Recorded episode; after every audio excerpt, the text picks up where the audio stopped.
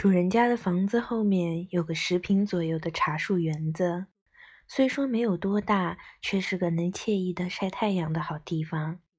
每当家里的孩子们吵得我不能踏踏实实睡午觉的时候，或者闲得无聊、心情不好的时候，都会到这里来养一养浩然之气。阴历十月的一个风和日丽的日子，午后两点左右。我吃完午饭，舒舒服服地睡了个午觉之后，便一步来茶树园，捎带着活动活动身体。我嗅着每一株茶树的树根，来到了西侧杉树篱笆跟前，发现一只大猫躺在枯菊丛上呼呼大睡，把枯菊丛压倒了一片。它好像根本没有意识到我走近，又好像注意到了，却丝毫不在意似的。伸着四肢，打着响亮的呼噜，舒坦地睡着大觉。偷偷跑进别人院子里，居然还能睡得如此坦然，使我不能不暗自为他的胆量感到吃惊。它是一只纯黑色的猫，刚过正午的太阳将透明的光线洒在它的皮毛上，从那熠熠发光的软毛之中，仿佛会燃起肉眼看不见的火焰。他有着堪称猫族大人般的伟岸体格，足足比我大了一倍。出于赞赏之念与好奇之心，我竟然忘却一切，呆呆地站在他的面前，目不转睛地瞧着他。就在这时，刮来一阵深秋时节的微风，轻轻掠过伸展到杉树篱笆上头的梧桐枝桠，两三片梧桐叶飘然落在枯菊丛中。这位大王突然睁开了他那双圆圆的眼睛，那景象直到今天我还记忆犹新。那双闪闪发亮的眼睛，远比人类特别珍爱的琥珀还要晶莹剔透。他一动也不动，从双眸深处射出锐利目光，凝聚到我窄小的额头上，开口问道：“你是什么东西？”以大王的身份这样说话，多少有些粗俗。然而他那洪亮的声音里，却蕴藏着足以吓退猛犬的霸气，令我颇感畏惧。可是如果不回答他，便有可能惹怒他。于是我竭力装得若无其事，凛然回答：“在下是猫，还没有名字。”其实此时我的心脏比平时跳的要厉害多了。他以极为轻蔑的语气说：“哟，你也算是猫，真叫老子开了眼了。你到底住在哪里？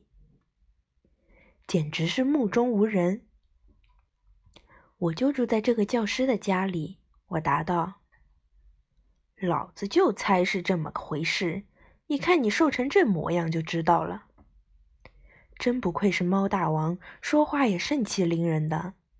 从他的谈吐判断，不像是有身份人家养的猫。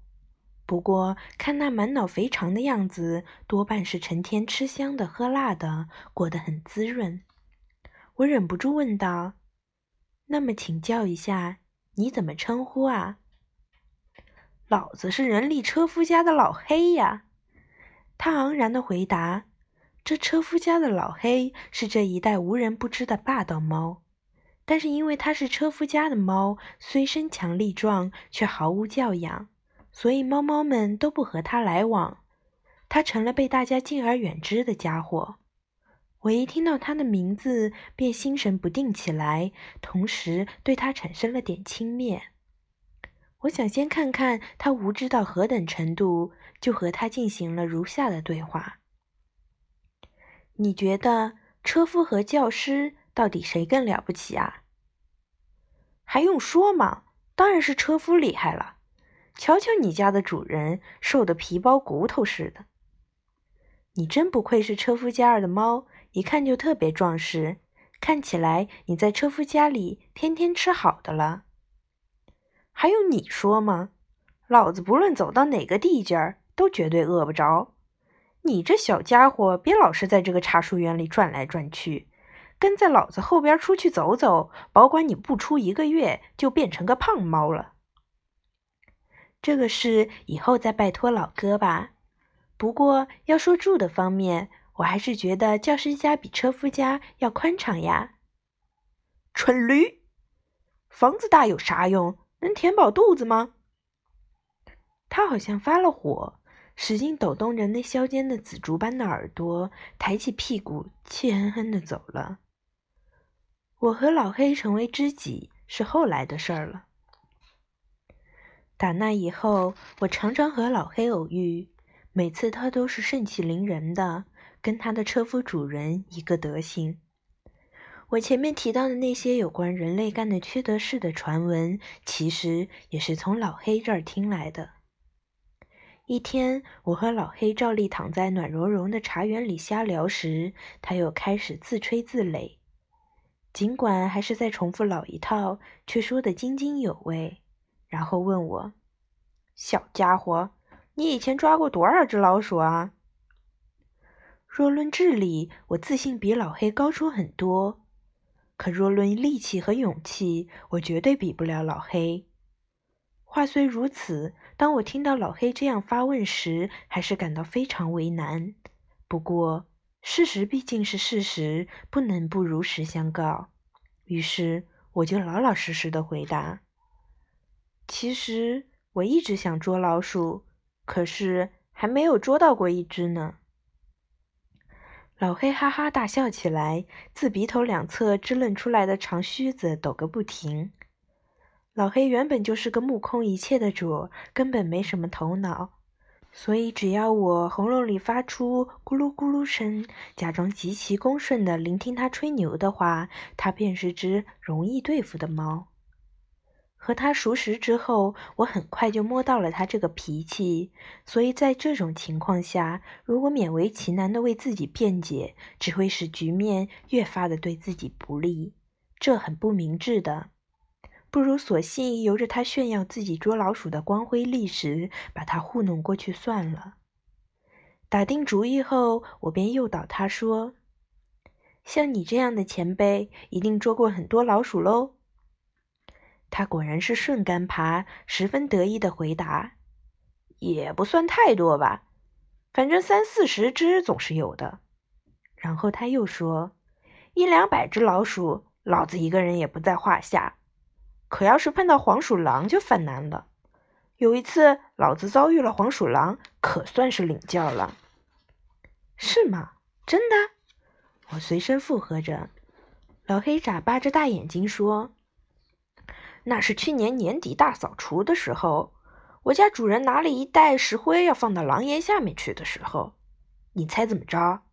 一只大黄鼠狼受了惊吓，猛地窜了出来。呀！我惊呼了一声。老黑接着说：“说是黄鼠狼，其实比老鼠稍微大一点。我喊了一声‘小畜生，看你往哪儿跑’，老子就在后面紧追不放，一直把他追进了地沟里。”哇，你真有本事！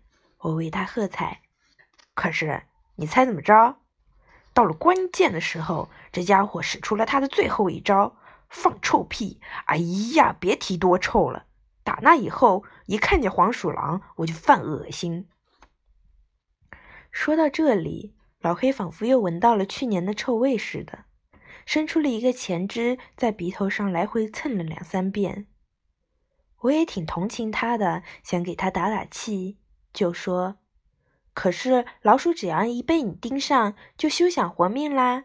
你可是出名的捕鼠能手，就是因为经常吃老鼠，你才这样丰满，毛色这样油亮吧？”我为了讨老黑欢心，这样问道。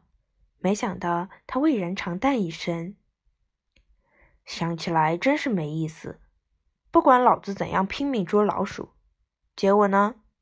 世上没有比人类更不讲道理的了。他们把我捉到了老鼠，全部拿走，送到派出所去了。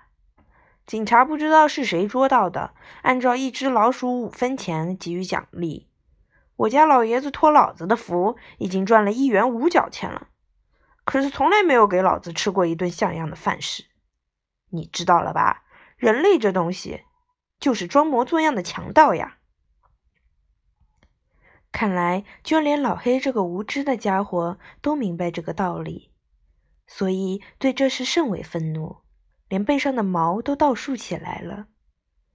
我看到他这副模样，有点害怕了，安慰了老黑几句，就赶紧回家了。从此以后，我下定决心不去捉老鼠，而且也没有给老黑当跟班，跟着他到处去寻找老鼠以外的美食。吃美食哪比得上睡大觉舒服啊？看来住在教师家里，连咱猫族也会染上教师的那种惰性，不小心这点，说不定很快会患上胃病吧。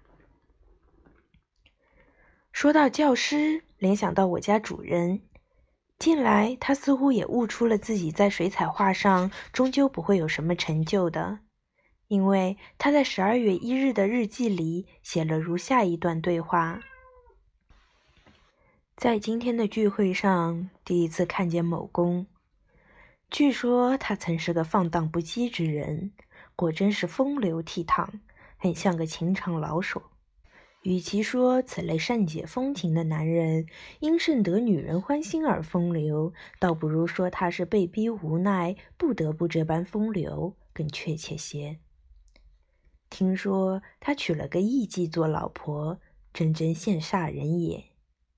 其实，那些个说人家风流的人，多数是自己缺少风流的资格罢了。而以情场老手自居的那些人中，也有许多人并不具备风流的资格。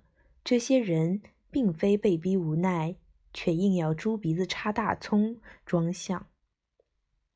他们就如同我画的水彩画那样，纯粹是瞎耽误功夫。尽管如此，他们却自我感觉甚好，以为只有自己才配叫做风流人。如果只要去酒馆喝喝酒、造访一下适合，就可称为情场老手的话，那么我也有理由说我能够成为一名出类拔萃的水彩画家了。正如我画水彩画不如不画一样。比起那些冒充情场老手的蠢货来，反倒是乡下来的土里土气的呆子要高尚些。对于主人这番情场老手论，我难以苟同。况且羡慕别人娶艺妓为妻这等卑劣的想法，作为为人师表的主人是不应该说出来的。不过他对自己的水彩画的点评倒是蛮准确的。尽管主人有如此的自知之明，但他的自负心却难以去除。隔了两天，他在十二月四日的日记中写道：“昨日夜里做了个梦，梦见自己觉得怎么也画不好而弃之一边的水彩画，不知何人给他将了个漂亮的画框，挂在门窗上。”这幅画一旦被装进了画框，连我自己也突然觉得很像样了，满心喜悦。如此一来，这幅画还真是不错。我独自终日欣赏，就在这时，天亮了。我醒来一看，那幅拙劣如旧的画也随之旭日东升，逐渐变得清晰起来了。可见主人连睡梦里也在担心自己的水彩画不如人。如此看来，我家主人不要说是水彩画家，就连老夫子日记里谈论的所谓情场老手也不够格喽。主人梦见水彩画的第二天，那位多日未见、戴着金丝眼镜的美学家前来拜访主人了。他刚一坐下，开口就问。画的怎么样啦？主人貌似平静的回答：“遵从你的忠告，我正在努力写生。正如你所说的那样，通过写生的方式，能够充分理解过去不曾留意的物体形态和色彩的细微变化等。西洋人自古就主张写生，所以西方绘画才有今天的辉煌成就。”真不愧是安德烈·德尔塞托啊！他只字未提日记的事，却再一次赞美了一番安德烈·德尔塞托。美学家一边笑一边搔着头说：“实话跟你说吧，那是我瞎编的。”什么瞎编的？主人还没有意识到自己受了愚弄，还不明白？就是你一个劲儿赞美的那个安德烈德尔塞托呀，那是我随口胡编的。没想到老兄竟然真的相信了，哈哈哈！美学家大为开心。我在廊檐上听到这番对话，不禁想象起主人在今天的日记里会怎样记下此事。这位美学家是个专门以胡诌八扯一些没影儿的事愚弄别人为唯一乐趣的家伙。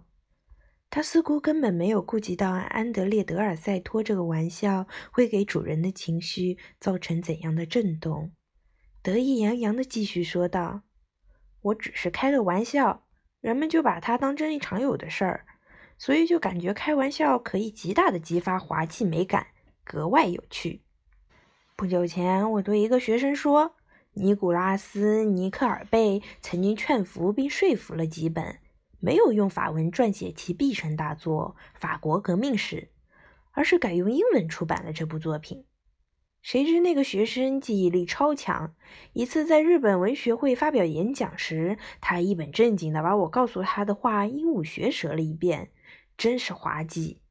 当时听讲的人有一百人左右，竟然都在认真倾听呢。还有一件有趣的事儿，前些天有一次在有文学家参加的聚会上，有人提到了哈里逊的历史小说《奥赛法诺》，我当即评论说，那部作品是历史小说中的白眉，尤其是那段女主人公之死的描述，真是鬼气袭人呐。我话音刚落，坐在对面的一位无所不知的先生马上附和道：“不错，不错，那段描写可谓妙笔生花呀！”我由此知道，那个家伙也和我一样，并没有读过这部小说。患神经性胃病的主人瞪大了眼睛问道：“你这样信口胡编，万一对方读过那部书，你可怎么下台呢？”主人的问话给我的感觉似乎是骗人没有关系，只是被人揭穿的话太难堪了。美学家却毫不在意，说道：“怕什么？遇到那种情况，只要说是和另外一本书搞混了什么的，不就行啦？”说罢，嘎嘎嘎的笑起来。别看这位美学家戴着金丝边眼镜，他的德行却和车夫家那只老黑不相上下。主人默默地吸着日出牌香烟，吐着烟圈，脸上的表情仿佛在说：“我可没有那个胆子。”那美学家也露出了“正因为你缺乏胆量，所以再怎么画也画不出像样的来的”眼神。接着说下去。不过话说回来，玩笑归玩笑，绘画这件事的确非常难。据说列昂纳多·达芬奇曾命他的弟子照着教堂墙壁上的污渍写生，这也自有其道理。上茅房时，只要一门心思盯着那渗着雨水的墙面看，自成一幅绝妙的天然图案。老兄若用心去茅房写写生，肯定会画出一幅非常有趣的图案画来。你又是在骗人吧？没有啊，这可是千真万确的。你不觉得他说的颇有见地吗？达芬奇也很有可能这么说啊。主人说：“嗯，确实是很有见地。”主人表面上认输了，不过到现在。他似乎还没有在茅房里写过生呢。车夫家的老黑后来成了跛子，他那很有光泽的毛也逐渐褪色脱落了。我曾经赞美过的那双比琥珀还要明亮的眼睛里，现在满是眼屎。尤其引起我注意的是，他变得意志消沉，体格也日趋衰弱了。我在茶树园里最后一次见到的那天，我问他：“你现在过得怎么样？”他说：“黄鼠狼的臭屁和鱼铺老板的扁担把我害苦了。”在赤松林之间点缀出两三层红色的红叶，如往昔梦境一般掉落。洗手钵旁边交替飘落花瓣的红白山茶花也已散尽。照在南面三间半长的廊子上的冬天的太阳，早早就已倾斜。几乎天天刮起寒冷的北风，我睡午觉的时间仿佛也被缩短了。主人每天都到学校去，一回家就钻进书斋里。客人一来，他就对人家唠叨：“干教师烦死了，烦死了。”水彩画也很少画了。他还说喂伞也没有效果，不再吃了。白天，两个小孩子一天不落的去幼儿园，倒是清静。他们一回来就唱歌、拍球。有时揪我的尾巴，把我倒提起来。我因为没有福气吃美食，所以没长胖，不过体格还算健康，也没有变成跛子。就这样一天一天的过日子。老鼠我是坚决不捉的，到现在还是讨厌那个女仆。尽管仍然没有人给我起名字，但是欲望这东西是没有穷尽的。我打算这辈子就做个无名猫在这个教师家里住下去了。